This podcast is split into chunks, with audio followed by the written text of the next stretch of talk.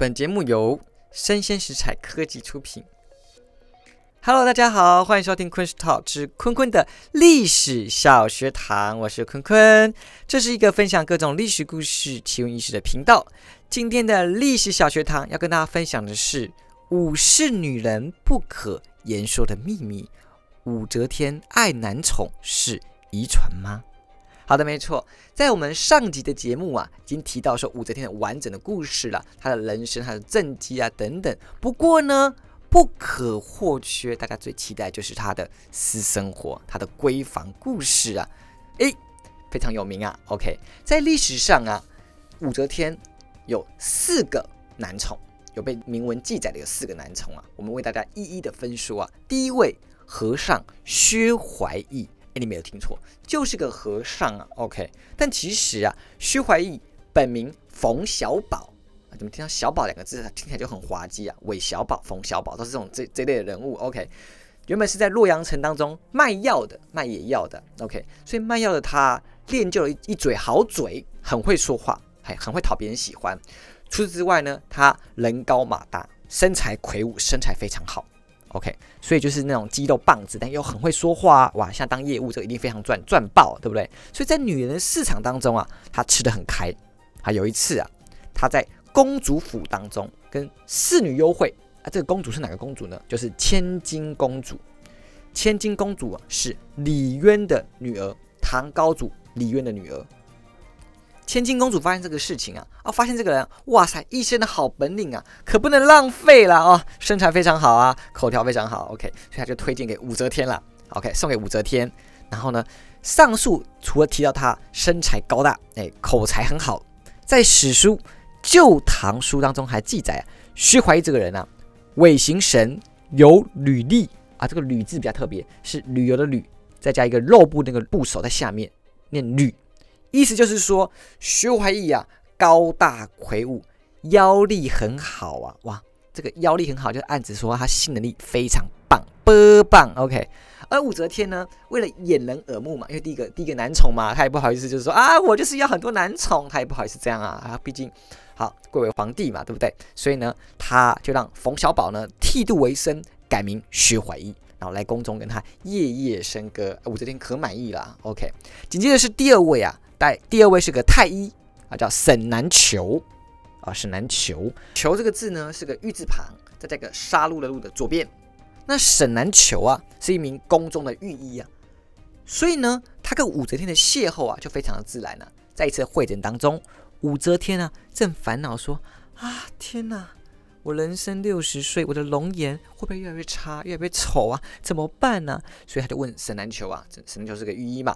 沈南球就说啊，血气之衰非药食所为能力，只有采取元阳以培根本，才可以阴阳和而气血充足。哇，这什么意思？意思就是说啊，气血的衰弱啊，并非用药可以解决啊，只有呢。补充阳气来，来补充你的根本，才可以阴阳调和，达到气血充足啊！哎，话音刚落啊，武则天就哈哈哈哈，好开心啊！两个人就开始阴阳调和的工作啦。OK，在史书啊《唐史演义》就说到了：“南求防术，不让怀疑，武士恰也欢慰。”哇，指出啊。沈南球的床上功夫啊，也不输给薛怀义啊。但沈南球不同于薛怀义的是，他并非年轻的小伙子啊，也不像说薛怀义就是个肌肉棒子啊，体力非常好，做那种体力活的，很快很快呢就被武则天吸干了。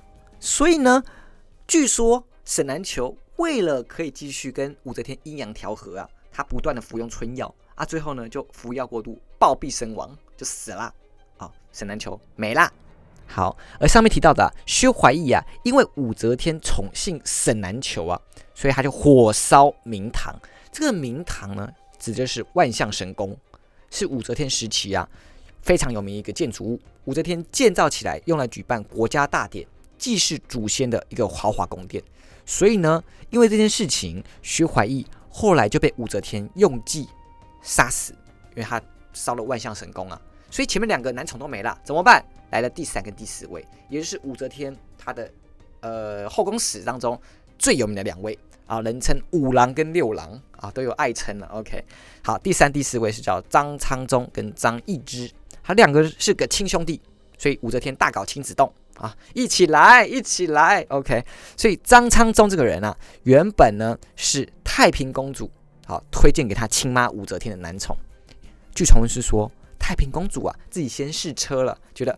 波棒，好吧，妈妈应该会喜欢的，所以他就推荐给他老妈啦。那张昌宗这个人啊，不仅长相英俊、聪明伶俐、精力旺盛之外呢，对于床地之术啊，哟，也让武则天爱不释手啊。此外呢，他还盛情的推荐给自己的哥哥张易之给武则天呐，自己爽完不够，还推荐给哥哥一起爽啊。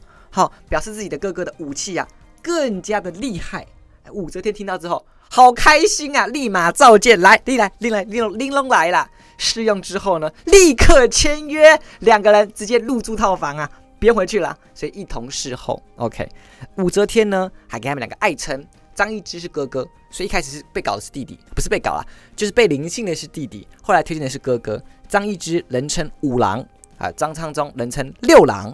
甚至后来他们两个因为武则天的权势的关系啊，他们也把持朝政，连朝臣们。都要叫他们五郎、六郎啊，人称五郎、六郎，都知道他们两个了。不同于薛怀义啊，是个肌肉棒子猛男系列的肌肉猛男啊。沈南球啊，是个文弱御医啊，cosplay 玩御医故事的。OK，张氏兄弟啊，走的就是韩剧男主角路线啊，就是肤白貌美、很高挑这种路线的。甚至啊，史书《旧唐书》就记载啊，张易之年二十余，白皙。美姿容，就是说张毅这个人呢，二十多岁，二十岁，好吧，皮肤白皙，姿态容貌都非常的美丽啊。张昌宗面似莲花，就是张昌宗啊，宛如莲花般的容貌，非常漂亮，意思。甚至有夸张的说法哦，人言六郎似莲花，非也，非也，正谓莲花似六郎，就是说六郎像莲花，不对，不对，不对，是。莲花像六郎，是六郎多美丽啊！这个很夸张的说法。那从以上的男宠的名单来看啊，武则天挑选男宠有几个重点：一，身材好，OK，那肌肉棒子嘛，高挑嘛，对不对？那沈南球就没有多多半的形术，但是可想而知，他如果在宫中行驶，总不会是个呃拐瓜裂枣的丑八怪，不会，他一定是相貌堂堂，然后体格也不错。第二个，貌美，好，每个都是一个美男子。第三个。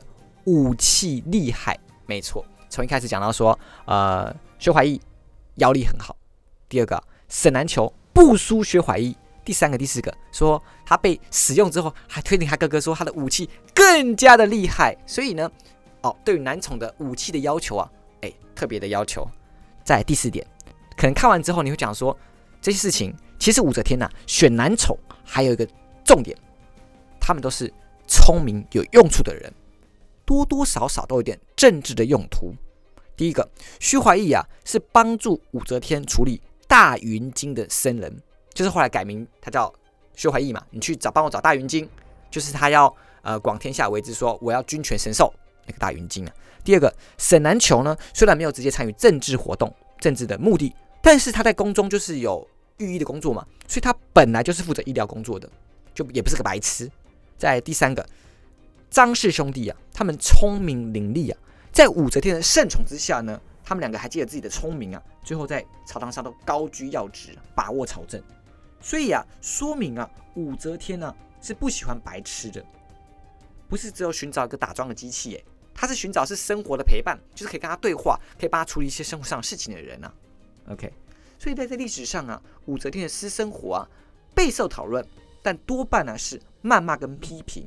但是同为皇帝之位的其他男性皇帝，通常都是后宫佳丽三千人，也没有少听过这么多的谩骂跟这些声浪。仅有四位男宠的武则天呐，就是因为她是一介女流啊，而且她登上帝位啊，却要被历史投射异样的眼光啊。武则天呢，年过六十还守得空房。又高居重位，所以难免有一些什么高处不胜寒的感觉啊，觉得自己很孤单、很冷啊，需要人陪他说话解闷嘛。所以如果以这个方向来思考啊，也不觉得说武则天呢圈养男宠有什么重要的、很严重的事情啊。